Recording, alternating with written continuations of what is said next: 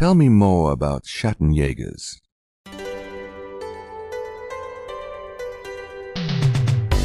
Esto es Modo Historia, un podcast para poner los videojuegos en contexto. Hablaremos del pasado sin nostalgia, de la actualidad sin noticias y tomaremos a los videojuegos como parte del mundo real. Con Guillermo Crespi, Matías Marqués y Juan Becerril.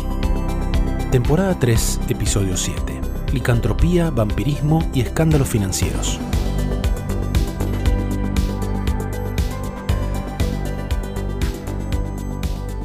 Volvamos entonces al segundo Gabriel Knight. Hablemos del juego en sí mismo.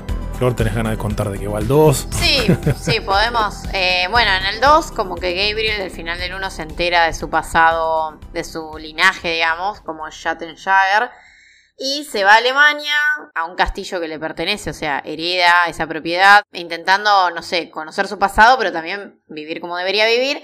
Hasta que, digamos que él encuentra también otra serie de asesinatos que el gobierno local los, los relaciona con los lobos que se habían escapado del zoológico. O sea, la gente que encontraban muerta era gente que tenía mordeduras y estaba todo muy turbio. Pero bueno, él sospecha otra cosa y haciendo una investigación termina hablando con el que sería el líder del eh, club de caza de la zona.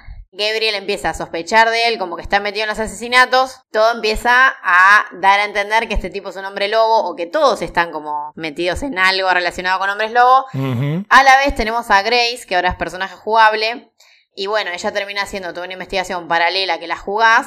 Y es la que descubre que. No me acuerdo cómo se llamaba el, el personaje este, el cazador. Von Glover. Von Glover. Eh, bueno, ella es la que descubre que Von Glover es indudablemente un hombre lobo. Y no solo un hombre lobo, es como el lobo negro de una serie de leyendas Sí. eh, que rondan ahí en la zona. Y bueno, entonces ellos lo tienen que detener. Pero bueno, el juego la verdad que es muy, es muy atractivo toda la investigación, cómo te va llevando, ¿no? Seguro. Porque de hecho desde el principio el, el juego no te oculta mucho que... No. O sea, se cae de maduro que es un hombre lobo, se cae de maduro todo ahí. Pero vos obviamente tenés que encontrar la evidencia, atando los cabos, digamos, para resolver el misterio. Porque también termina habiendo una especie de vínculo bastante ambiguo, medio homoerótico entre Gabriel y Von Glover. Que eso creo que lo podemos relacionar con la fascinación que, tiene- que, que tiene Jane Jensen eh, con Anne Rice, porque si bien son hombre lobos, es muy como se llevan, viste, los, los vampiros de Anne Rice. Sí. Esa hermandad así de, de- de- Bueno, porque el club obviamente es solo de hombres que cazan y... Y además cómo están codificados los personajes, cómo se visten, cómo... Incluso Gabriel, por momentos cuando habla con ellos, tiene gesticulaciones muy particulares. Sí. Más allá de que a mí el actor de Gabriel no me gusta mucho en este juego. Cuando hace chistes, me molesta, yo lo siento como, ay, es un goma. Eso, eso es lo que me viene a la mente a mí, Sí. realmente. Pero fuera de eso me parece que, que es un actor que está bastante bien. Y más en esas situaciones. La tensión que hay entre Von Glover y él eh, está bien llevada. in- incluso sabiendo que, bueno, son actores reales que podría haber sido cualquier cosa, ¿no? De una. Sí, sí, sí. Yo creo que el tipo sale, sale bien parado de- del, juego, más allá de, algunos momentos, como vos decís. La idea básica de este juego era la que Jane Jensen había tenido para el primero. Ella quería arrancar con esta historia. Pero como esta historia básicamente necesita a un Gabriel Knight ya establecido como héroe, por alguna razón le parecía mejor empezar con una historia de origen. Y a, a diferencia de su experiencia con, con New Orleans, ella sí había visitado Alemania, como dije al principio, vivió este, cerca de nueve meses. Ahí es donde se enteró parte de la historia que utiliza en el juego. Y el entorno, por más que es un juego, no sé cómo decirlo, eh, visualmente creo que pierde encanto con respecto al primero y lo ilustrado, además del encanto que tiene Nueva Orleans, o al menos un Nueva Orleans medio onírico. Acá es como muy, muy árido todo, muy, muy, muy gris y demás. Pero sin embargo, yo creo que uno siente que está ahí. Que me parece algo realmente interesante. Porque en el Fantasmagoria, lo comparo sencillamente porque este es el segundo que hacen con esta misma técnica. En el Fantasmagoria los fondos eran ilustraciones 3D. Pero en el Gabriel Knight son fotos. Fue al director de arte con la mujer a Alemania a sacar fotos para los escenarios. Que lo sacaban bien temprano en la mañana antes que se llenara de gente. Es más, hay videos en YouTube de gente haciendo turismo por los lugares del juego. Y mostrando lado a lado. Y es igual. Incluso con el idioma, quizás es muy probable que el alemán que hablan algunos actores sea espantoso. Yo carezco de todo oído para alemán, no tengo ni idea si están pronunciando bien o no. Pero me parece rescatable lo bien que justifican quiénes hablan inglés y quiénes hablan alemán, cuando en general en estos juegos en tres segundos está hablando todo el mundo inglés y se acabó el problema.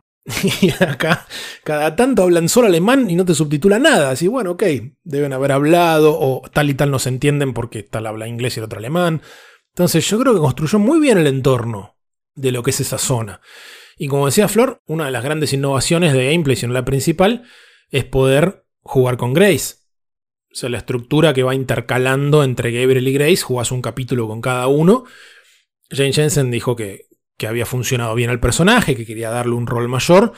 Y además porque le interesaba toda una historia paralela a la que vos recién comentabas, que es la de un rey llamado Ludwig II, que no tenía sentido que eso lo investigara Gabriel. Entonces Gabriel se quedó del lado de los hombres lobo, Grace se quedó en la otra historia que poco creo que queda bastante claro que a Jensen le interesaba más todavía. Y acá es donde aparece esto que yo un poco aludí hace, hace un rato ya. Para mí, el segmento del juego que define en buena medida si te encanta o si definitivamente no es para vos, es el capítulo 4, que es el segundo con Grace. Lo único que haces en ese capítulo es visitar dos museos, hablar con expertos y hacer un tour por un castillo. O sea, es turismo virtual. Es increíble ese capítulo para mí. Ahí está, creo que me está, está, cumpliendo mi teoría. Para mí también es extraordinario, pero puedo entender claramente que alguien le diga, lo único que hace es ir a un museo y me mire como diciendo me quiero matar. Queda bien claro si uno se enganchó o no, porque estirar de una soga y lo que había empezado siendo de aparentes hombres lobo, de pronto tiene que ver con cosas que sucedieron en siglos pasados, con la historia de un rey que existió en serio y una relación con el compositor Richard Wagner, con una ópera perdida, y se van abriendo la historia de una manera mm. que yo creo que la mecánica por ahí no es lo más divertido del mundo, pero la información está muy bien distribuida. Uno siente que se está abriendo la historia, es decir, ah, mierda, yo pensé que tenía que ver con este grupito de personas y ahora de pronto se abrió de una forma. Ahí creo que define bastante que estemos este, fanboyando el juego por un lado y haya gente que lógicamente diga, por el amor de Dios, dame un puzzle. Apaguen la película, dame un juego. Sí, claro. Muy linda toda esta historia, pero ¿cuándo juego? Creo que la contra del personaje es que Grace empieza me parece que empieza re mal como personaje en el 2, lamentablemente. Porque la, hacen quedar a la mina como una celosa de mierda. En realidad, si no me equivoco. Con la escena esa con eh, Gerde. Porque lo que pasa es que, bueno, ella, esa escena me la acuerdo bien. que ella va, digamos, a donde vivía Gabriel a buscar eh, una llave. Sí. Y, y Gerde no se la quiere dar. Y entonces ella se termina metiendo en la pieza de Gabriel. Encuentra un pasadizo. Ella como que se hace también, te da a entender que se hace toda una película de que... No sí, sí, Gerda es, como una especie de ama de llaves del castillo donde vive Gabriel y a Grace se le mete en la cabeza de que están juntos o algo así y nada que ver. Y la trata bastante mal a Gerda, obviamente. La deja como una celosa, una desquiciada. Sí. Sí, esa parte no está tan buena para nada, la verdad. I know what's been going on in this little Alpinian love nest, and really, I couldn't care less. If you want to screw around with your employer, that's none of my business. But what I won't put up with is assisting the Schottenjäger crap. I gave up school to work on this stuff because I thought it was important. I'm doing the research that Gabriel wanted, and so help me, I'm gonna be doing more than just research this time around. And I'm not gonna sit around and wait for him to call and give me permission. And if you don't like it, it's just too damn bad! Okay, fine. You do the damn research. Sí, sí, empieza como súper inflexible e inmadura la mina. Por suerte después mejora. Pero me parece que lamentablemente algunos de estos juegos, sobre todo el 2 y el 3, tienen algunos problemas en el comienzo que pueden hacer que más de uno abandone y tenga una, imagen distinta a lo que va a pasar después.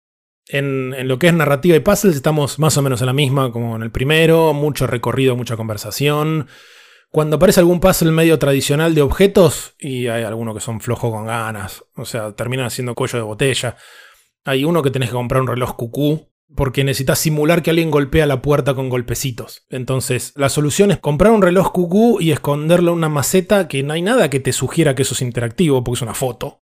Cada tanto te aparece uno de esos y decís, puta madre. O sea, jueguenlos con un walkthrough al lado, con una solución. Y después también esto de lo realista de tener elenco en pantalla hace que, como dije hace un rato, algunas cosas queden todavía menos verosímiles que si fueran ilustradas. O sea, en un momento tenés que esconder un grabador para, bueno, justamente registrar una conversación.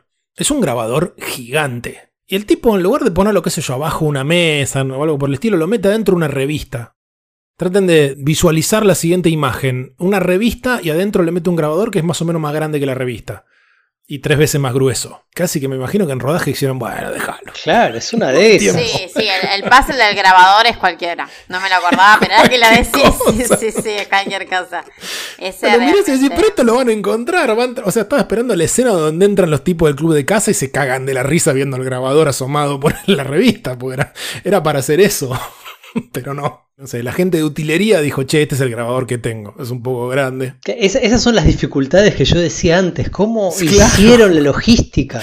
Qué sé yo. Después sí, también hay pixel hunting, que es una cosa que siempre aparece este, amenazando las aventuras gráficas. Alguna que otra secuencia de acción medio injugable. No zafamos de eso, pero gana la historia. Personalmente me parece que es la, por lejos la más interesante de los tres juegos. Y en buena parte por la conexión con la historia real.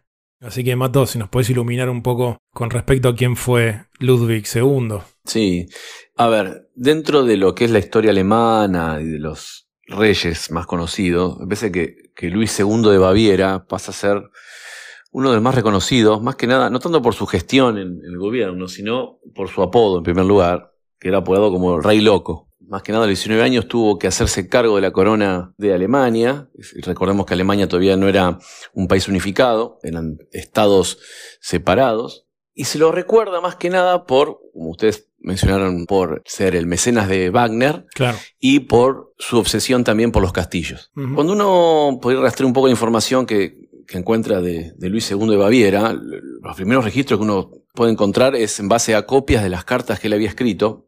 Muchas se perdieron, pero ahí uno puede encontrar la, la vida privada de este, de este rey, ¿no? Primero, en primer lugar, sí, lo que aparece que llama la atención es que ordenaba colocar grandes centros de mesa para no ver a sus asistentes, ¿sí? Por lo general, eh, se lo considera una persona bastante eh, antisocial, Claro. no quería ver a nadie. Hay una serie también de excentricidades de, de Luis II, más que nada dicen que los que aparecen en los documentos que andaba en carruajes por la noche, Mm. ¿sí? que no dormía, o sea, dormía de día y de noche, salía con los carruajes ahí a, a pasearse por Alemania, con trajes históricos del siglo XV, del siglo XVI. Un rey bastante también obsesionado con el romanticismo, ¿no? El romanticismo es una corriente del siglo XIX que, que, que en oposición al iluminismo trata de siempre exaltar los sentimientos, ¿no? La, la exuberancia, la grandilocuencia.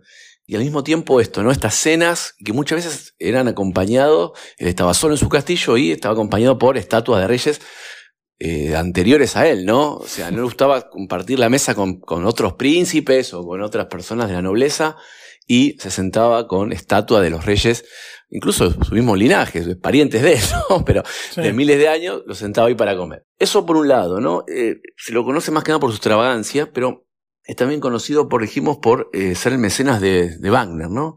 Después Wagner se escapa de su apoyo, diríamos, y se busca otro mecena, pero esa obsesión que tenía por Wagner lo lleva a que Wagner pase a ser, si se quiere, como el, el músico que él va a admirar y por lo cual va a construir una serie de instalaciones en, en Alemania. Mm. Lo va a invitar a la corte en 1964. Wag- después Wagner consigue otros mecenas, pero si se quiere, el, el resultado de este patrocinio que llevaba a cabo Luis II se va a ver en, en una ópera, una sala de conciertos muy conocida, que es la, la sala de conciertos de Bayreuth. ¿sí? En 1876 se inaugura con la conocida obra del Anillo del Nibelungo Claro. y después Parsifal, ¿no? que son como las dos obras más conocidas Sí. Uno cuando rastrea la vida de Luis II se lo conoce por estos temas, por Wagner y por los castillos, ¿no? Más que nada lo que se conoce como el nuevo castillo, Claro, nuestro amigo Darío me dijo que se dicen algo así como Neuschwanstein. Neuschwanstein, sí. Él quería parecerse mucho a, a Luis XIV de, de Francia, el rey Sol, porque quiere una especie como de Versalles paralelo en Alemania. Es como su, el emblema de su poderío, de su extravagancia, ¿no? Este castillo. Sí, que es el castillo que vos recorres en el juego Claro. y que inspiró al de Disneyland. Ajá. Un poco la inspiración de las torres del castillo de Disneyland, del original. No, no sabías. Pero Sí, Sí, sí. incluso muy, muy barroco, Claro. sobrecargado de cosas, ¿no? Copiado de, un, de un barroco del, del siglo XVIII, más que nada, él copiaba, admiraba mucho los Borbones, Mm, que estuvieron en España de 1700. La casa de Borbones es una casa francesa, pero que de 1701 está en España, y uno puede ver cierto paralelismo con la cuestión barroca en España, con, el- con la estética de los castillos de, de Luis II. Sí, era, eh, o sea, el, el- el pibe, porque tenía 18, 19 años cuando, Sí, 19. cuando ascendió el trono, digamos. Sí. eh, fanático de Wagner, como puedes ser fanático de la música a esa edad, digamos. O sea, era, como vos decís, muy, muy, como muy romántico y Sí. En, en muchas ideas. Y le salvó la carrera a Wagner. Wagner tenía 51 años en esa época. Y Wagner era un tipo que vivía endeudado. O sea, había pasado más de una década en el exilio Wagner, por, se habían metido en intentos revolucionarios y demás. Tipo que vivía todo el tiempo endeudado y este pibe le perdonó las deudas, le consiguió de todo. Dicen, no lo sé, que aparentemente saltó que Wagner había tenido una hija con una mujer casada y 24 años menor. Y como que se le pudrió todo y no lo pudo, este, entre comillas, proteger más. Y, Sí. pero también dicen que incluso Ludwig eh, consideró abdicar al trono e irse con Wagner. Sí. Wagner le dijo, no, estás en pedo. Sí, sí, sí, sí. Eh, Sí. y al final, la otra cosa que quedó también en la historia es que no se sabe muy bien cómo murió. No. Porque por un lado gastó tanta guita con estos castillos que lo acusaron de robar de las arcas del reino, lo cual aparentemente no fue así. Pero como que usaron eso, entre eso, sus excentricidades y demás, trataron de apartarlo del reino con rumores de que estaba loco. Sí, sí, sí, sí. Esquizofrenia. Y lo, captura- lo terminan capturando y después lo encuentran muerto junto con un médico que todavía hoy no se sabe bien qué pasó. Sobre todo esto es que el juego arma toda una ficción e inventa esta cuestión de los hombres lobo y todo lo que vos decías de pasear en carruajes de noche, Sí. este, también está relacionado con eso. Sí, incluso eh, admirador de los cuentos de hadas y Claro. demás. eh, hay, hay todo como una, una exacerbación de esto. Y más que nada con el tema del, del médico psiquiatra, el que le había diagnosticado esquizofrenia paranoide. O sea, lo, lo que se buscaba todo el tiempo era demostrar que era insano mentalmente, porque también había muchos intereses de la familia de Luis II para quedarse con la cantidad de castillos Claro. y de la herencia que vi, el patrimonio que tenía, entonces era bastante sencillo diagnosticarlo de, de alguna enfermedad mental. Hay que ver hasta qué punto se confunde el mito con el personaje histórico, ¿no? Claro. Eh, ¿Por qué? Porque los documentos que nosotros, por los cuales conocemos la vida de Luis II, son copias de las cartas, porque muchas se, se, pre- eh, se perdieron en la Segunda Guerra Mundial con los bombardeos de los aliados a Alemania. Entonces tenemos una versión un poco eh, imparcial y no de primera mano, ¿no? De la vida de Luis II.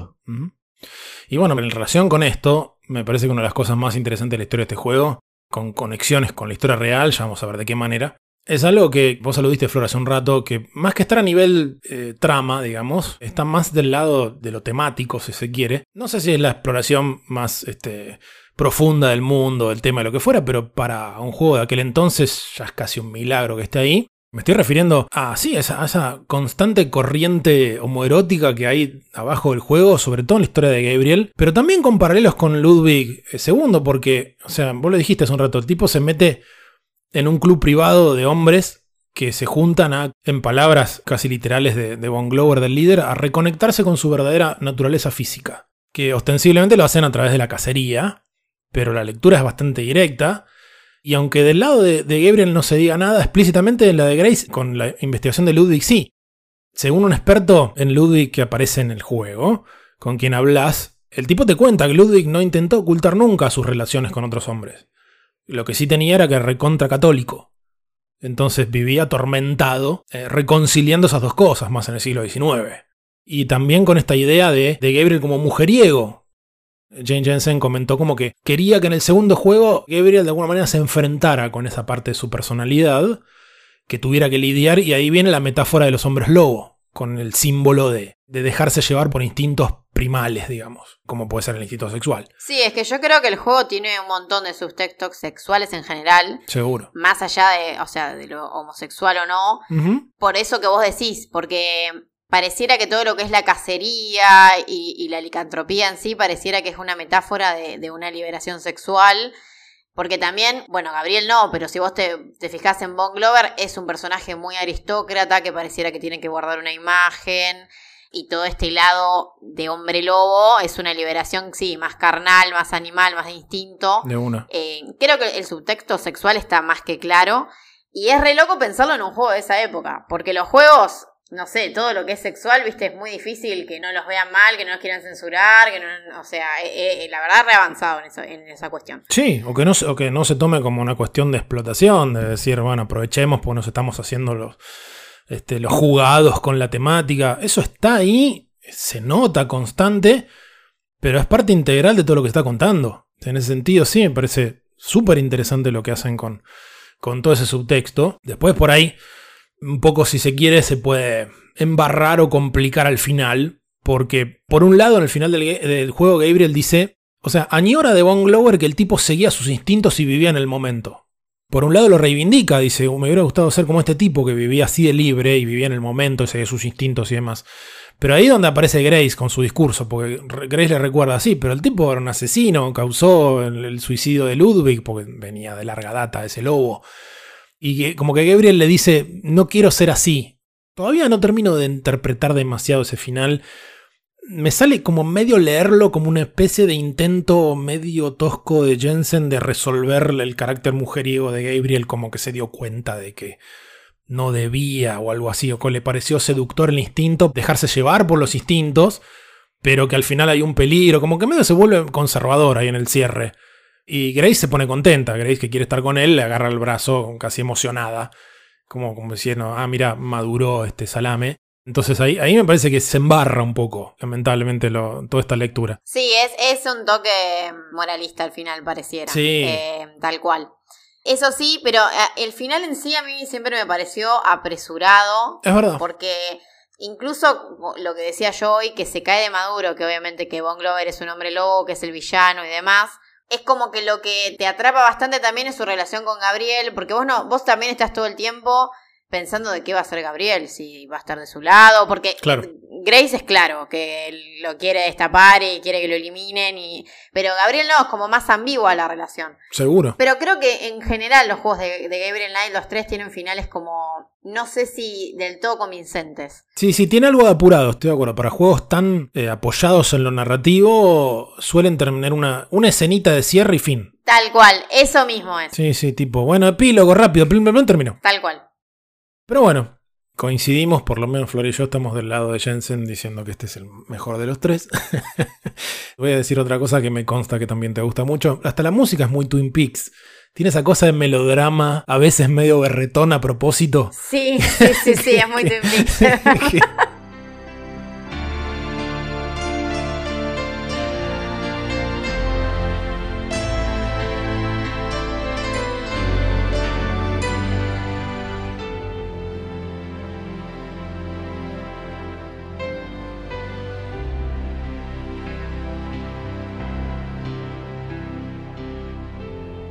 Y se habló mucho también en su momento de que al final hay una, un fragmento de ópera. O sea, parte de todo este asunto tiene que ver con la idea de que Wagner compuso una ópera que quedó perdida en la historia. Y entonces el compositor de, la serie de juegos, que en- entre el primero y el segundo se casó con Jane Jensen, Robert Holmes, compuso ahí un fragmento de ópera al estilo wagneriano, que es recontra bizarro, me parece. Hoy ver esa escena que la filmaron en un teatro real. Y eso se rescató mucho, como esta cosa de, uy, mirá, los juegos animan a esto. Y, y está bien, es verdad, es raro.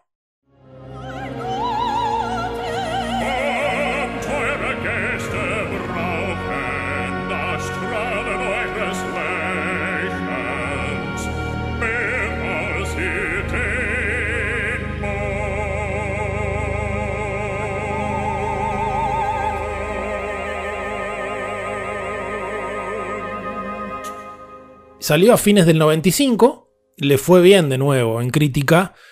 Muchas revistas, cosa que tenía mucho peso en la época, como hemos dicho más de una vez, lo eligieron mejor aventura del año, o la Computer Gaming World, por ejemplo, que era de las más serias, digamos, dentro de todo el asunto, lo eligió juego del año directamente. Pero bueno, al Fantasmagoria le fue mucho mejor, por compararlo con otro más o menos cercano y de una presentación visual similar. Pero sí, eh, Jane Jensen ha dicho muchas veces que le parece que tiene la mejor historia y que probablemente sea su preferido. Estamos a comienzos del año 96, los cambios tecnológicos siguen a pleno. Estamos entrando de a poco en la era de las placas aceleradoras de gráficos, el 3D real, y como Sierra seguía a la vanguardia, Gabriel Knight 3 fue 3D.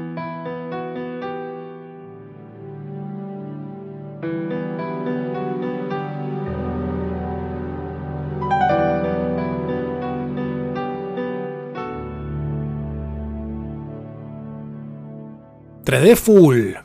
¿Por qué digo esto? Porque, por ejemplo, si lo comparamos con Green Fandango del año anterior, o incluso con el Escape from Monkey Island del año siguiente, por supuesto juegos de LucasArts, eran personajes 3D en fondos pre-renderizados. Entonces los ángulos de cámara eran fijos. En cambio, en el Gabriel Knight 3 fue 3D completamente y lo implementaron de una forma rarísima. O sea, los personajes se mueven tan lento que en el mismo manual del juego te recomiendan lo siguiente. Dice, nosotros en el equipo de desarrollo usamos la cámara casi exclusivamente para jugar. No te preocupes por mover a Gabriel o a Grace cliqueando en el piso. Usa la cámara para acercarte a algún objeto o personaje y cuando cliquees en eso y elijas alguna acción, Gabriel o Grace van a caminar hasta ahí automáticamente y realizar la acción, sin importar dónde estén. O sea, te pasás haciendo eso en el juego, moviendo la cámara, casi que tu personaje en la cámara. Sí. O sea, Sí, sí, sí. Es, como muy raro. Yo me acuerdo la primera vez que lo jugué que fue como, uh, re incómodo, pero re Totalmente. incómodo. Y te la pasas haciendo esto, o sea, vas de una punta a la otra de un, de un escenario con la cámara y cliqueas ahí y el personaje que medio segundo antes estaba parado en la otra punta del mapa donde vos lo dejaste, siempre sale del borde de la pantalla, o sea, es como que está pegado a la cámara. Una cosa muy rara. Por suerte le da dinamismo, porque si no tuviéramos esa posibilidad, cliquearías en un lado y estarías 45 minutos esperando que el modelo 3D camine hasta ahí. Tal vez desde la ignorancia hablo. Había algún tipo de limitación técnica que hacía que, al, ser tan primitiva la tecnología, la animación 3D del personaje y querer controlarlo no iba bien con el hecho de que sea un poquito más ágil. No sé si no podrían dinámicamente eh, acelerar la, la velocidad de la animación, del paso, lo que fuese. Sí, no lo sé. Por eso, si, si lo comparamos con algo más o menos contemporáneo, como decía recién, Green Fandango y, y Escape from Monkey no tenían ese problema No, no, de velocidad de los personajes. No, le quise dar una mano a Sierra y no, no funcionó. No hubo caso. Y sí, ellos hicieron varios juegos, el, el King's Quest 8 también, que hicieron engines de cero. Ya vamos a hablar de esto porque fue absolutamente clave. Pero sí, tenía este- esta cosa de control muy rara y otra cosa que también mencionó Flor hace un rato, que visualmente envejeció probablemente peor que el 2 todavía. Eh, o sea, los fondos son tremendamente poco interesantes. No solo por los polígonos, ¿no? Que es lógico. La luz también, la iluminación es súper uniforme, todo muy, muy, muy carente de gracia. Sí, las texturas esas o planas o muy, muy rotas, muy estiradas. Sí, sí, es un juego para ahorrarme vocabulario feo. Sí, en- hay, hay escenas eh, que vi de tipo eh, como de montañas, de naturaleza, Todo el tiempo, sí. que es jodidísimo. Como que utilizan una especie de foto de textura sobre un plano, Sí, una cosa horrorosa. sí, sí, sí, sí, envejeció muy feo, honestamente. Que es loco, ¿no? Venimos de un juego de full motion video de mitad de los 90 y decir que este envejeció peor. Bueno, estamos hablando de comienzos de la era, vamos con polígono a morir. Mm. Así queda un poco. Por lo menos ocupan menos espacio, porque son solamente 3 CD-ROMs. Así que gracias al 3D, Full Motion Video ocupa más espacio que todo esto. Así que este tercer juego ocupa la mitad del segundo. La historia, hasta ahora Flor nos has resumido la historia de estos tres. Esta creo que es la más difícil de resumir de todas. Esta es complicada, sí. Pero básicamente, como que en el tercer juego él ya asume ese rol de Shattenshire y termina en el pueblo ese de Rennes-le-Château, que es en Francia, porque básicamente él tenía como que custo- eh, custodiaba al- a un niño, me acuerdo que lo secuestran, pero no me acuerdo si era el, el hijo, el sobrino o algo, un príncipe, Sí, que lo secuestran y termina siguiendo a los eh, secuestradores y termina en Rennes-le-Château. Y bueno, en este juego va con Grace, digamos, a ese lugar.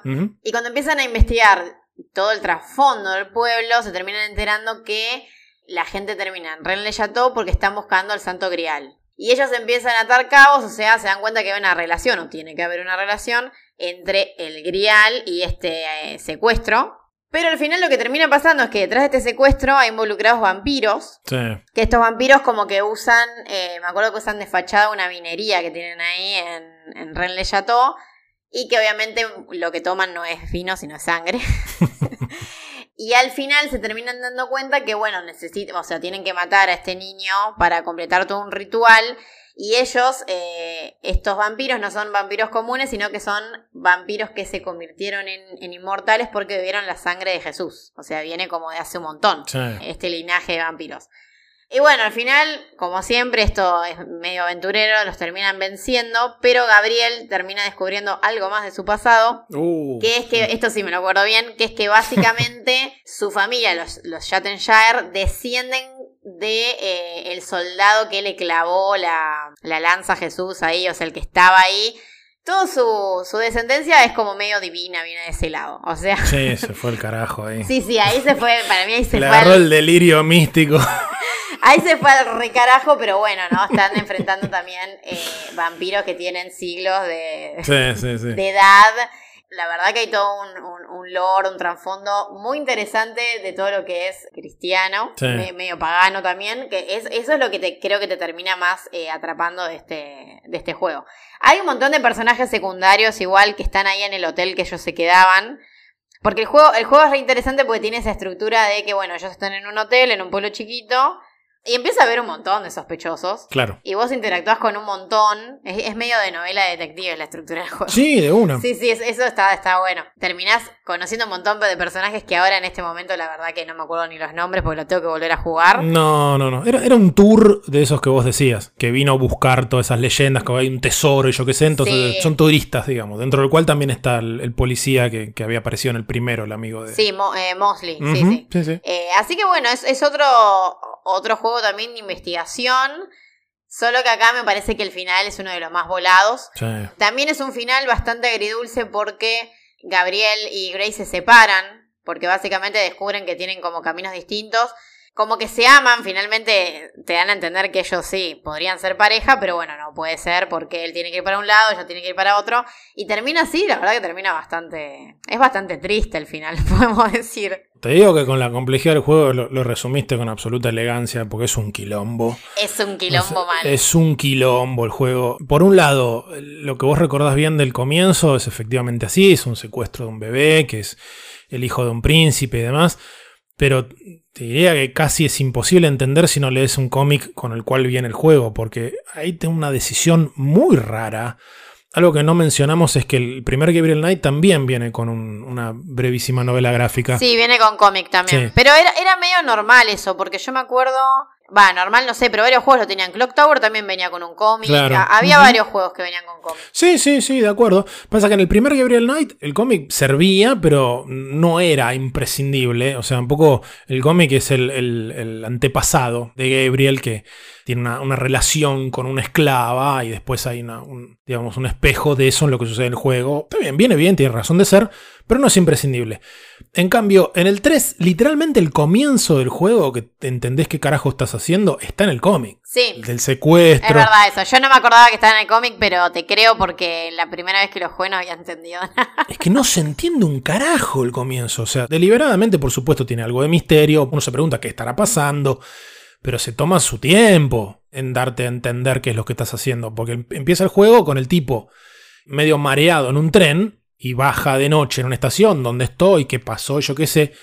Y te enterás después en retrospectiva qué es lo que está pasando. El comienzo efectivo del juego de lo llaman, le dicen protejan al bebé porque hay unos seres nocturnos que se lo quieren llevar, lo secuestran al bebé, este, escucha la palabra sangre, la frase sangreal y dice que será eso. Todo eso está en el cómic, que está bien, bueno, hoy uno lo compra digital, te viene y todo, pero una decisión bastante extraña de que eso esté afuera del juego. Después, la historia es recontra complicada, por, me parece que es un exceso de, de elementos. O sea, en el cóctel están los masones, los templarios, el priorato de Sion, que fue un invento, el judío errante, el tesoro de Rennes le Chateau, los vampiros, el santo grial, Jesús, María Magdalena, es un quilombo.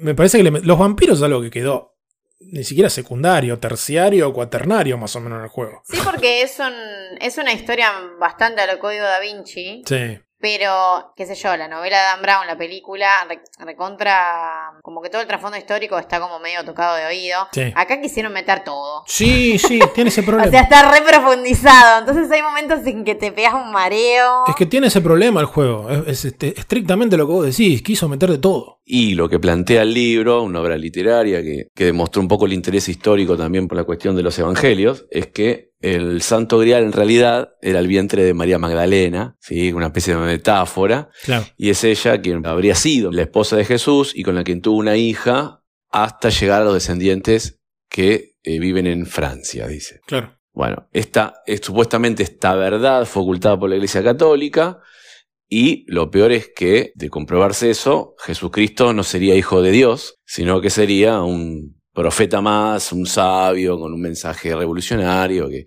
que vino a, a confundir aún más a la, a la religión. Son versiones no canónicas, diríamos, que Dan Brown utilizó para que el Código da Vinci. A ver, señores, es un libro de ficción que no pretende tener ninguna validez histórica, pero que utilizó, bueno, una mezcolanza, como usted dice. Agarró un poco de Da Vinci, del cual la última cena, agarró Sí. María Magdalena, el cáliz. Del Opus el, priorato de Sion, eh, la secta, la logia, una, una batidora, toda una mezcolanza y salió esto, ¿no? Pero bueno, Sí, es impresionante porque estamos hablando del libro, son, es del 2003. O sea, son cinco años después de la salida de esto. claro. Pero bueno, la pegó de una manera que el juego no, claramente. Cuando abrevaron de las mismas fuentes, digamos. Hicieron historias diferentes, pero este, tomaron los mismos libros que habían postulado estas teorías. Pero es muy loco pensar que las mismas fuentes, cinco años después, tuvieron un éxito masivo mundial descomunal, esa novela y después la película, con lo mismo. Entonces, me, me imagino pensar en, en Jane Jensen diciendo, che, la puta. Claro. Habíamos hablado de esto y nos enteró- se enteraron cinco pibes que jugaban aventura gráfica en el 99. Ah, y la película aburrida, la No, película sí, muy ni aburrida. entremos en el cine porque tengo un profundo desprecio por Dan Brown, pero bueno. Sí, no, no. Este lo- Dejémoslo ahí, hasta ahora que trataba de ser amable. eh, ¿Qué va a hacer? Sigue habiendo segmentos bastante largos de pura investigación. Acá también vas a museos, pero incluso vas a un tour guiado. El manejo del tiempo también es algo que no mencionamos, pero la idea de que van pasando días arrancó en el primero y en este último también siguen un poco en esa idea de segmentos dentro de, un, tiempo, como se bueno, esto sucede entre tal hora y tal hora, resolviendo el tema de evitar que vos puedas avanzar en el juego sin tener todo lo necesario. Lo cual viene bien. La contrapartida es que muchas veces pasa que vos te quedas dando vueltas, vos no sabés qué carajo te falta. O diciendo, ¿qué es lo que me falta hacer? que no avanza el tiempo. Vuelve Tim Curry, como Gabriel. Acá ya no hay tanto actor y actriz hollywoodense, sino profesionales de voces en animación y videojuegos también. Por ejemplo, eh, está Billy West, que hacía un montón de las voces masculinas de Futurama. Billy West era Fry, era el profesor Farnsworth, era el Dr. Zoidberg, era Zap Brannigan. Billy West era la voz de Stimpy, Es verdad. de Ren y Stimpy. Sí, sí, un fenómeno el chabón. No me acuerdo ahora, me estoy tratando de acordar qué personaje hacían, o qué personajes, porque normalmente hacen más de uno. Creo que hacía de. el que resultaba ser el judío errante, que se llama Emilio algo. Sí, Emilio algo. sí, sí, Emilio Baza me parece que era el apellido. Sí, Emilio Vaz. I am Emilio Baza. Emilio. Interesting name. Where are you from, anyway? The Middle East, originally. Ah. Hey, you with that tour group by any chance? I am, yes, yes, I am. Está Cory Burton, que es un tipo que hizo de Zeus en varios de los God of War, y de mm, Hugo Strange en Arkham City. Está Jennifer Hale, que era sería la, la comandante Shepard en los Mass Effect. Así que ya tenés un cúmulo de talento de voice acting bastante interesante. Para alegría de Matías también hay más actores de, de Star Trek. Ah, muy bien. Está Q, está Odo, todos tus favoritos. Lo que estaba esperando. I'm terribly sorry that you caught us unprepared today. We were about to shut the main gate. Everything's all right, I hope. Oh, yes, it is. Here, anyway. The constable called a little while ago. There was a murder in the vicinity last night. Y con el tema de los puzzles, de nuevo, volvemos a lo que dijimos al principio que, que mencionó Flor. Es como que los puzzles son o notoriamente malos o notoriamente buenos. Sí, no, no hay punto medio encima, porque todo lo que es el puzzle que vos tenés que vestir a Gabriel, que, que tenés que poner una cinta a un gato para hacer un bigote, Sí, un que tenés que ir a alquilar la moto, todo, es, toda esa parte, todo eso es un, es un quilombo. Realmente, no hay otra forma de definirlo, Ni pero súper rebuscado. Es que es más, es, es increíble, pero este puzzle y el otro puzzle que se le dice de Serpent Rouge, que se, se lo considera uno de los mejores puzzles en las aventuras gráficas, los dos puzzles tienen su página de Wikipedia. Sí, sí, sí, sí. O sea, son, pasaron a la historia, uno como un ejemplo de desastre y otro como ejemplo de qué bueno. Puzzle, o sea, una página de Wikipedia para un puzzle. Pero además fueron mencionados en charlas de GS miles de veces. o Millones sea, de veces. sí, sí, Quedó como símbolo total, Total. Pero incluso un par de datos de ese primer puzzle de- de- del gato y demás. O sea, esencialmente vos necesitas alquilar una moto para moverte por todo este lugar. ¿Cuál es el obstáculo? Te dicen, no, ya están todas alquiladas. Entonces, tenés que eh, tratar de conseguir la moto que reservó tu amigo, Mosley. Entonces, le sacás el pasaporte y acá se viene todo el delirio porque vos tenés que convencer al tipo que alquilan la moto de que ese sos vos y no se parecen en nada. Entonces le, dibujás un bigote que no lo tiene, pero así te pones un bigote vos. Y para, para ponerte un bigote tenés que usar pelo de gato y para eso poner una cinta y usar un sombrero. Es absolutamente ridículo. Pero hay, hay un par de datos que normalmente no se recuerdan, que es que por un lado la, la razón narrativa que tiene atrás es una estupidez total porque, o sea, el por qué tenés que hacer eso.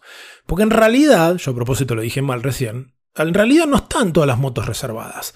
Hay una libre, pero a Gabriel no le gusta. Es verdad, no. Sí, es verdad. O sea, es un desastre por donde se lo mire. Te hace odiar a Gabriel, pero No la quiere, él quiere la qué Harley. personalidad de mierda que tiene. Por eso haces todo el quilombo ese.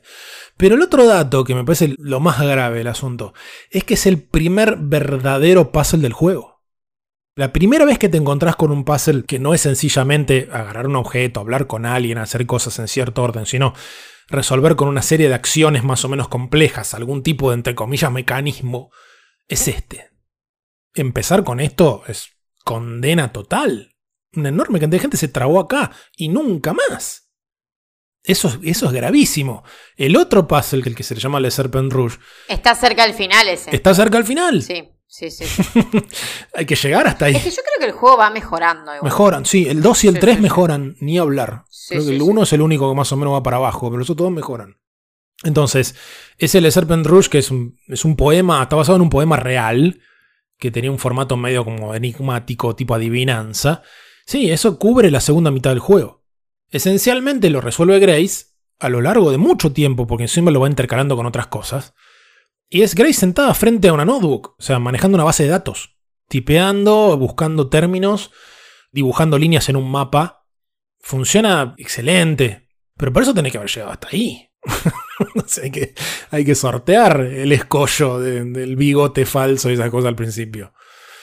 Después, en, en el final, sí se. Con respecto a los puzzles, no sé, se, se- se fumaron el VHS de Indiana Jones y la última cruzada, porque hay, pruebas eh, iguales. De, o sea, pasás de no resolver casi ningún puzzle, salvo alguno de estos más o menos fuertes, a puzzles imposibles. Hay uno en un tablero tipo ajedrez que hacerlo estás un media tarde más o menos por los movimientos y en el orden que tenés que hacerlos. Cada tanto se manda alguna de esas. Pero eso vos lo dijiste, Flor. Es como un problema. Me parece que es un problema de las aventuras gráficas en general porque tienen que. Creo que hablamos de esto cuando hablamos del Monkey Island. Que tienen que encontrar una forma de resolver un clímax desde el punto de vista de lo lúdico. Cuando son juegos que normalmente el tiempo lo maneja uno. Entonces al final del juego tenés que dar urgencia. ¿Y cómo carajo dar ur- das urgencia y peligro en un género que normalmente vos tenés todo el tiempo del mundo? Entonces aparecen estas cosas como en el final del 2, que es una secuencia de acción directamente de visto de arriba con puertitas que tenés que meterte. Ese es un juego de lógica, nada que ver. Porque el género no, no se presta muy bien para momentos de tensión fuerte. Y fue un, un desarrollo francamente caótico. Fueron casi tres años. Comparemos con el primero que lo hicieron en uno solo, en un solo año. El 3 fue casi tres años con un equipo que casi no tenía experiencia en 3D. Pasaron dos productores, tres líderes de proyectos distintos, tres jefes de arte distintos. El último año del juego lo hicieron sin jefe de arte. Hicieron un engine 3D de cero. El tipo que armó ese engine hizo un poco la base, hizo una aplicación de prueba, pero no llegó a hacer herramientas. Y para ese momento lo pasaron a otro proyecto. Todo esto, Juan, me imagino que te estará dando pesadillas de experiencias por las cuales pasamos.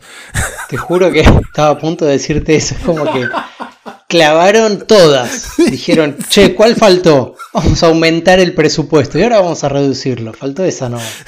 Espectacular. O sea, el, tipo que armó principalmente este engine, que no llegó a hacer herramientas y ya lo necesitaban en otro proyecto, anda, anda este otro. El equipo empezó a hacer el juego apoyado sobre esa pequeña aplicación de muestra que había hecho, que era un prototipo. Se empezó a romper todo. Claro. Un año y medio después de empezar el proyecto, entra alguien nuevo a resolver los temas del engine, tipo llamado Scott Bailas, y se encuentra el tipo que dice, el código era un espanto, el juego tardaba muchísimo en cargar, cualquier cambio que hacías por pequeño que fuera implicaba recompilar el proyecto, el arte tardaba semanas en implementarse, el diálogo lo metían directo en el código, entonces Jane Jensen no lo podía manejar desde archivo de texto externos, o sea, tenía que esperar semanas hasta y después pedir que alguien lo, lo reescriba. Y se suponía, para este punto, con el juego en ese estado, que iba a salir en meses. Nada, frenaron todo. Rediseñaron el engine, por suerte, relativamente rápido. Patearon la fecha de salida del juego. Pero es un juego que ni siquiera el equipo que lo hizo lo defiende mucho. El clima interno en Sierra era cada vez peor. O sea, por un lado ya se empezaba a decir por todos lados que las aventuras gráficas estaban muertas, ya a fines de los 90. Estamos ya en la era de, como mínimo, el Quake para adelante, los juegos de estrategia. Encima, ya lo dijimos más de una vez, en el 98 LucasArts saca el Green Fandango, que está muy bien en muchísimos aspectos, y le va mal en ventas. Y la gente cierra haciendo el Gabriel Knight 3 mira de costado. Escucha que todo el mundo, las revistas y demás, los supuestos expertos, dicen, che, ya fue este género. Sale uno que lo ven y dicen, qué buen juego, le va mal. Imagínate lo que era el humor de ese equipo. Jensen dijo, a diferencia de los anteriores dos de la serie, acá el equipo no tenía entusiasmo. Y aunque no fueron más de, aparentemente nunca fueron más de 20 personas a la vez, pasaron casi 50 en total por el proyecto. Se iban de la empresa o los pasaban a otros proyectos. Entonces, terminó siendo un juego hecho por un equipo que no le gustaba lo que estaba haciendo. Que en un punto entró en este estadio mental espantoso de qué hay que hacer para que se termine. Cualquier intento de resolver un problema era más, sí, estoy repodrido. Y este puzzle infame que mencionamos hace un rato, de hacerte pasar por Mosley este, y hacer todas estas bizarreadas, eso lo inventaron, de hecho, según dicen, lo inventó uno de los productores, no Jane Jensen. Ese puzzle lo inventaron cuando no se pudo hacer alguna otra cosa que hasta el día de la fecha creo que no se reveló, que originalmente quería hacer Jensen y que era mucho más complicado. No había tiempo, entonces terminaron haciendo este puzzle que no le gustaba a nadie. Pero ya estaban en ese lugar mental de no tengo ni tiempo, no tengo energía, hay que poner algo, pone eso. Es una mierda, pero ponelo. Y tiene eso, lamentablemente, el 3. Es una pena, pero algo de eso se nota. Lo que lo sostiene es el laburo de Jensen, que es un laburo de diseño y de escritura, más allá de que ya le criticamos un exceso de elementos, probablemente, ¿no? Pero si no, si no había ese cauce, nada, olvídate, no hay juego, probablemente no hubiera salido nunca. Para entender un poco mejor el clima interno que había en Sierra mientras hacía el Gabriel Knight 3, tenemos que pasar un poco a la parte corporativa que nosotros solemos mencionar tantas veces en el podcast. Allá por el 96, más o menos cuando empieza el desarrollo de este juego, uno de los accionistas de Sierra, Walter Forbes, hizo una oferta para comprar un número mayoritario de acciones a un precio mucho más caro que el que tenían. Ken Williams lo dijo mil veces, él no necesitaba vender, pero una compañía pública, su labor es ganar más guita. Y que los accionistas tengan más guita, siempre más. Entonces, no puede decir que no. Agarró viaje. Le vendieron una parte mayoritaria de las acciones de Sierra a este tipo. Que en realidad nombré su compañía, que se llamaba CUC, que vendía por catálogo, en fin. Tiene una larga historia. Muy rápido, William se da cuenta que no les dieron el control a él que le habían prometido. Clásico, ¿no? Siempre te dicen que tranquilo que nada va a cambiar y todo cambia. Así que Ken Williams se va. Allá por el 97, Roberta Williams, más o menos en la misma época, también se alejan. Poco después, estoy tratando de resumir un poco la historia corporativa de Sierra durante los tres años del Gabriel Knight 3, ¿no? Poco después de esta compra de acciones, la empresa de este tipo, Walter Forbes, se fusiona con una compañía de hoteles y forman un monstruo que se llamaba Ascendant, metiendo, o sea, franquicias de hoteles, alquiler de autos, agencias de viaje, era esa bestia. Meses más tarde de esta fusión, en abril del 98, se descubre que la empresa de este señor Walter Forbes, que había comprado la mayor parte de Sierra, venía dibujando números de manera grosera durante años. O sea, estamos hablando, y yo hice alguna referencia a esto hace no mucho, del peor escándalo financiero en la historia de Estados Unidos hasta ese momento. El tipo, 11 años preso, le metieron 3 mil millones de dólares de multa, también la más grande en la historia de ese punto. Después vino Bernie Madoff, o sea, siempre hay uno más garca todavía. Pero hasta ese momento había sido el más grande. en la historia de Estados Unidos. Así que imaginen el ánimo interno en Sierra cuando abrís el diario y te enterás de este quilombo. Por eso era una puerta giratoria. Se fue un montón de gente que se, se vio venir la nube, viene el hachazo, vámonos. Y el hachazo llegó, no fue uno solo, pero llegó el 22 de febrero del 99. Sierra despide a casi 300 personas y cierra el estudio original que tenían en Oakhurst, que es donde fundaron esto. O sea, lo que quedó del equipo de Gabriel 3 terminó el juego, como diciendo, bueno, cuando termine el juego ustedes también se van. O sea, Jane Jensen se fue de la empresa. Igual ellos trabajaban por contrato. O sea, los diseñadores era por cada juego era un contrato nuevo. Jensen eh, se fue antes de que siquiera lo distribuyeran el juego. O sea, ya sabían que ellos iban, ella dijo algo casi literal como sabíamos que nosotros íbamos a apagar la luz. O sea, imagínense con qué ánimo hacer todo esto. Igual hay otra óptica interesante de la cual ver todo este quilombo, porque me parece que la opinión más interesante la tiene el hermano de Ken Williams, John. Nada que ver con el compositor. John Williams estuvo desde el año 80 hasta el año 2000 en Sierra. O sea, fue el empleado número 2. Las vio todas ahí adentro. Y cuando al tipo le preguntan, ¿por qué se cayó Sierra? El tipo dice, estábamos haciendo demasiadas cosas al mismo tiempo. Demasiados juegos en distintas direcciones. Y el esfuerzo se diluyó. Mientras nuestros competidores ponían todo el esfuerzo en un solo juego. Nosotros subdividíamos a nuestros equipos creativos para trabajar en un montón de productos que tenían sentido individualmente, pero se volvieron completamente imposibles de administrar en conjunto. Y para buscar el mejor ejemplo de esto, no hay que irse muy lejos. Este simpático señor que terminó preso, Walter Forbes, cuando yo dije hace un rato, compró la parte mayoritaria de Sierra, al mismo tiempo, también había comprado una empresa llamada Davidson Associates, que entre otras cosas eran los dueños de Blizzard. Blizzard sí sobrevivió, como todos sabemos. También que Blizzard tiene una historia muy rara de que siempre está bajo alguien y al mismo tiempo se mantiene independiente, que es casi milagroso. O no, no es milagroso, la respuesta es genera plata. Entonces, si genera plata, no lo tocan, digamos. O sea, Blizzard es un gran ejemplo de lo que decía John Williams. Mientras Sierra sacaba, ahora les voy a dar un dato en concreto, pero muchos más juegos en esos años, Blizzard tenía la suerte de pegarla, haciendo las cosas bien, pero la suerte también es importante en este, como factor, haciendo poquísimos juegos y pegándola una tras de la otra. En este mismo periodo, entre el 96 y el 98, saca cuatro juegos Blizzard. Warcraft 2, en realidad fue diciembre del 95, pero bueno, permítanme la pequeña licencia. Warcraft 2, Diablo. Los Vikings 2, que bueno, quedó medio ahí perdido. Y StarCraft. O sea, tanque atrás de tanque y esos cuatro nada más. En ese mismo periodo, Sierra publica más de 100 juegos. Ha puesto a millones de cosas en paralelo a ver cuál la pega y no lo puedo sostener. Se le vino este quilombo encima y no lo puedo sostener. Juan, ¿sobre esto se te ocurre algo? ¿Que es tu especialidad? Estoy llorando. Eh, no. Mientras empezabas, decía que es medio intuitivo pensar que si uno se enfoca en un proyecto, hay más chances de que eso salga bien. Pero, de nuevo, como dijimos antes, es como verlo con el diario del lunes. La realidad es que hay otros estudios que les va bien diversificando. Vamos a lo más obvio, Disney. Durante un tiempo hacía una película por año, una película cada tantos años, y en un momento empezó a hacer de todo y le fue bien, no le fue mal. Sierra en este momento en el que vos estás hablando, sus últimos años, eran una gran empresa, una empresa pública que cotizaba en bolsa.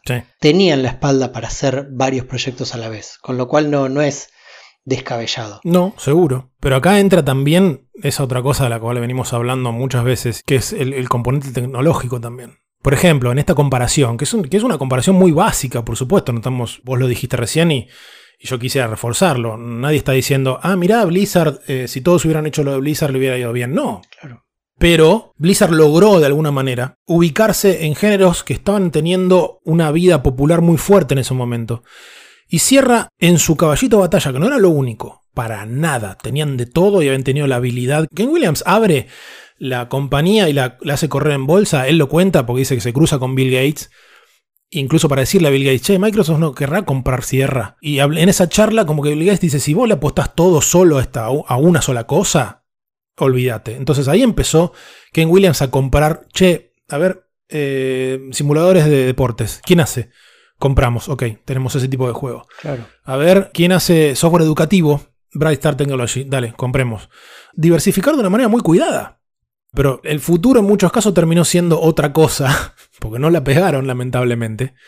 Y Blizzard sí, con ideas de, no sé, reformular el RPG de acción con el Diablo, llevar a, una especie de pico al Real Time Strategy con StarCraft, que se sigue jugando. Les salió, tuvieron buena visión, laburaron bien, pero también les salió. La suerte es en videojuegos, pero como cualquier negocio, aunque sea una zapatería, no se puede descartar la suerte. Para nada. Porque resignifica completamente la historia de, de cualquier negocio o lo que fuese. Si tuvo suerte, la historia se cuenta de un modo, si, tuvo- si no tuvo, se cuenta de otro. Totalmente. Y, y Sierra creo que es un gran ejemplo de un estudio, ya lo venimos viendo en un montón de episodios, de un estudio que era muy profesional en lo que hacían. No solo profesionales, sino arriesgados. Sí. Siempre tratando esto que decías vos, de estar un paso adelante, un paso adelante, un paso adelante. Completamente.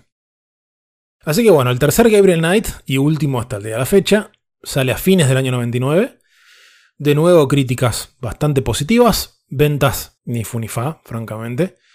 Fue la última aventura gráfica desarrollada por Sierra, salvo que algún que otro caso suelto dejaron de desarrollar juegos. Siguieron como publisher durante unos cuantos años más, y hoy la marca, como tantas otras, la tiene Activision. Y quedó un poco como una especie de último suspiro de las aventuras gráficas. Vos, Flor, decías eh, cómo se lo menciona en la GDC y demás.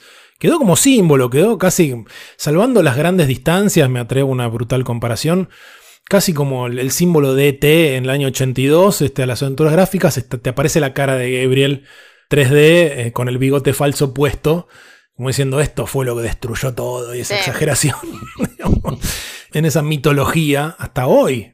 Y hace tiempo nosotros hicimos referencia a un artículo, varias veces me parece en el podcast. Por fin podemos llegar al momento que vamos a cerrar y no volver a mencionar el asunto, porque ya le hemos dado vuelta demasiadas veces.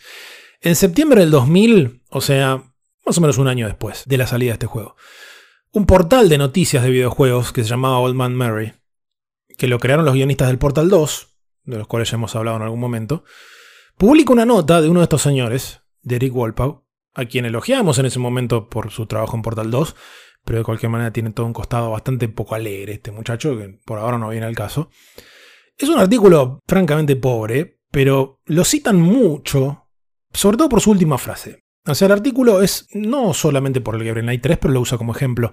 Empieza haciendo referencia a otro artículo distinto, de otra publicación, que decía, como tantos otros, que las aventuras gráficas estaban muertas porque la gente quería juegos de acción, y mencionaba ese artículo original al Gabriel Knight 3 como uno de los últimos títulos de importancia en las aventuras gráficas. Lo cual era cierto porque tiene mucha guita atrás y era el nuevo juego de cierre y demás.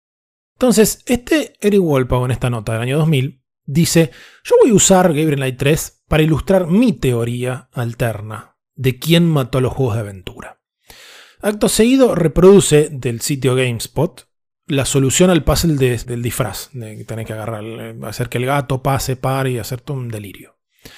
Después lo resume todo otra vez, porque dice, seguro que no lo leíste, entonces te lo voy a resumir. Y al final dice que alguien debería darle un contrato de cine a Jane Jensen y hacerle una tomografía de cerebro, este señor tan amable. Y viene la frase de cierre, ¿quién mató a los juegos de aventura? Creo que debería quedar bastante claro en este punto que los juegos de aventura se suicidaron. Como que la conclusión fue, el género no se extinguió sino por su propia culpa, porque se volvió cada vez más injusto y ridículo y demás. Personalmente no voy a negar que los puzzles arbitrarios fueron siempre un punto en contra del género. Eh, me parece que fue Jimmy Meyer, que es un historiador extraordinario, que dijo que quizás sean el género de videojuego con más cantidad de juegos malos, porque es bastante fácil hacer una aventura gráfica mal.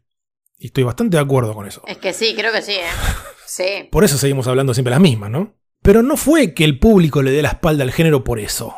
Era muy poca gente ese público a fines de los 90. Para lo que costaba producir una aventura gráfica a fines de los 90 al nivel audiovisual que supuestamente se esperaba de un videojuego. Porque en, la volteada del 3D cayó prácticamente todo el mundo. Y ya hemos hablado muchas veces de los costos, el tiempo de desarrollo, esta misma historia de Knight 3, un montón de gente trabajando en un clima muy complicado, no solo corporativo, sino de... Todo el mundo dice que esto ya es una página del pasado. Bueno, no sabemos cuánto costó, o personalmente yo no he encontrado el dato, el primer Gabriel Knight en el 93. Pero sí podemos agarrar un dato más o menos cercano que yo lo mencioné. El Day of the Tentacle de LucasArts del mismo año costó más o menos, según Tim Schafer, 600 mil dólares. Supongamos Gabriel Knight que puede haber costado incluso más, imaginemos, pero que no pase del millón de dólares, sobre todo con el tema de las voces y todo eso, ¿no?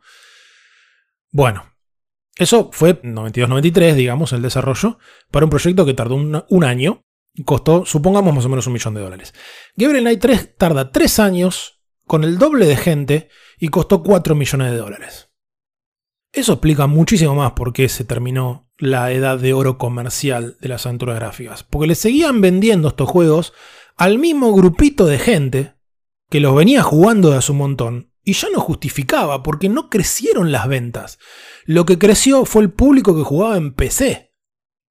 Y la mayoría del público nuevo que entró a jugar en PC, entró a jugar lo que antes no se podía jugar en PC, que eran juegos de acción, first person shooters y también estrategia en tiempo real, y etcétera, etcétera. Ese aluvión bestial de gente que vino y que se quedó, porque alguno que entró con el Mist dijo, uy, qué lindo esto, lo jugó 5 minutos, no entiendo un carajo, nunca más toca nada, y se fue. Pero el público que engrosó a lo bestia la cantidad de gente que jugaba en PC, no le interesaba la aventura gráfica. Entró por otra cosa. Si le hubiera interesado la aventura gráfica, ya lo hubiera jugado de antes, porque estaban ahí ya en la PC. Entonces, creció la cantidad de gente que jugaba en PC, no la que jugaba aventuras gráficas. Seguían siendo los mismos 200 personas. Y para gastar un millón de dólares en el 93, para 200 personas podía justificar 4 millones y 3 años de desarrollo. Para las mismas 200 en el 99, no. Eso fue, creo, el factor absolutamente clave, muy por encima de que de pronto, no sé, una especie de, re- de revolución colectiva de la gente que se dio cuenta de que eran una estafa los pasos arbitrarios y le dio la espalda al género y los dejó de comprar. No, lo dejaron de hacer. Y no lo por lo que los diseñadores o diseñadoras como Jane Jensen dijeron, che, ya me cansé del género. Sino porque no se lo podían vender, iban a Tim Schafer lo dijo. Yo iba a pichar un proyecto de aventura gráfica a principios de la década del 2000 y me, me miraban como si hubiera venido a vender un zorrino muerto. Porque costo-beneficio no daba por ningún lado.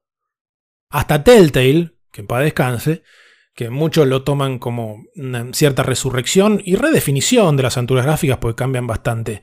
Hasta en Telltale se veía cómo tenían que ahorrar guita. Y hasta Telltale un poco le pasó lo mismo que a Sierra, que agarraron tantas franquicias que no supieron manejar y Absolutamente. se fueron por la borda, o sea, fue el mismo error. Totalmente. Entonces, el, el- el tema de costo-beneficio fue, me parece a mí, el factor clave. No lo único, nunca es una sola cosa.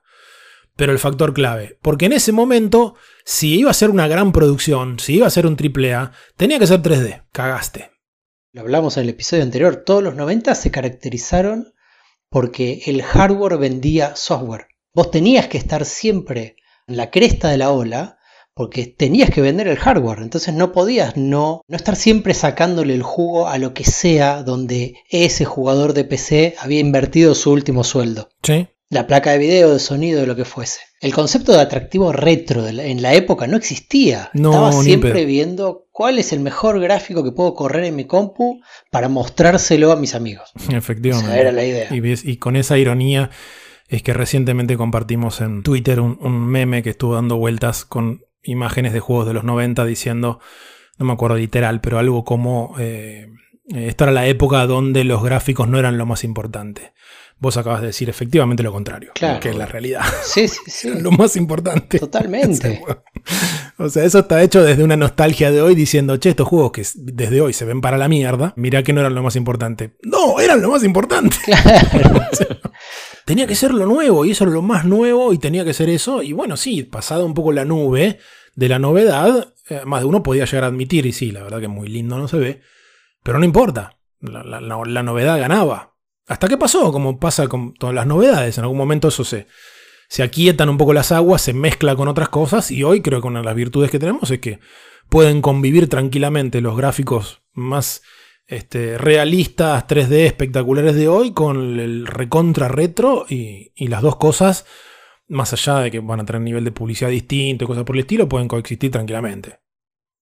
Así que bueno, a pesar de una remake en- del primer juego en 2013, la relación en- de Gabriel y Grace quedó abierta, como dijimos. Se acuestan, de hecho, en el tercer juego. Por fin, este, cerca del final, hay como indicios medio velados de que Grace puede llegar a estar embarazada, lo cual es medio raro porque se enteran horas. Pero no importa, estamos hablando de un juego donde hay vampiros y este, un linaje de mismísimo Jesús, así que puede pasar cualquier cosa. Pero bueno, al final del juego él la va a buscar y ella se fue. Y termina así bien, bien agridulce y nos quedamos con la intriga.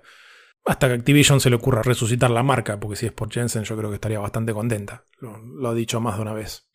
Así que bueno, cerramos un poco este recorrido.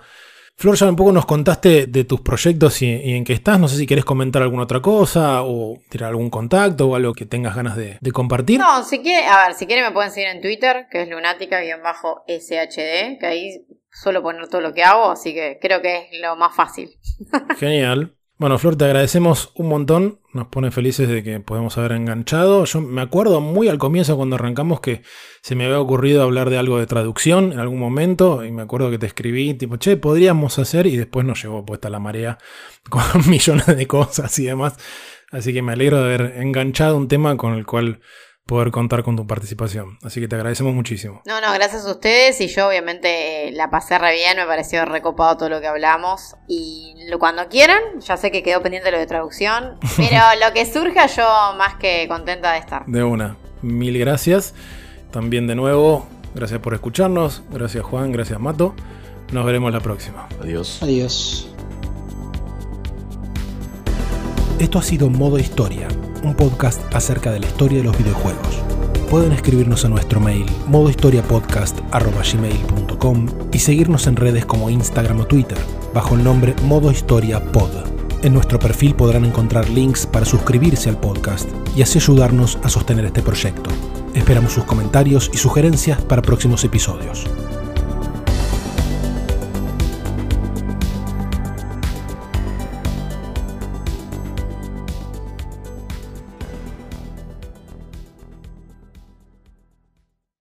¿Por qué? Porque los documentos que nosotros tenemos son copias de los... Opa. ¿Qué pasó? Nada, se cayó, tiró algo la gata, pero no se preocupen. Bueno. Ah.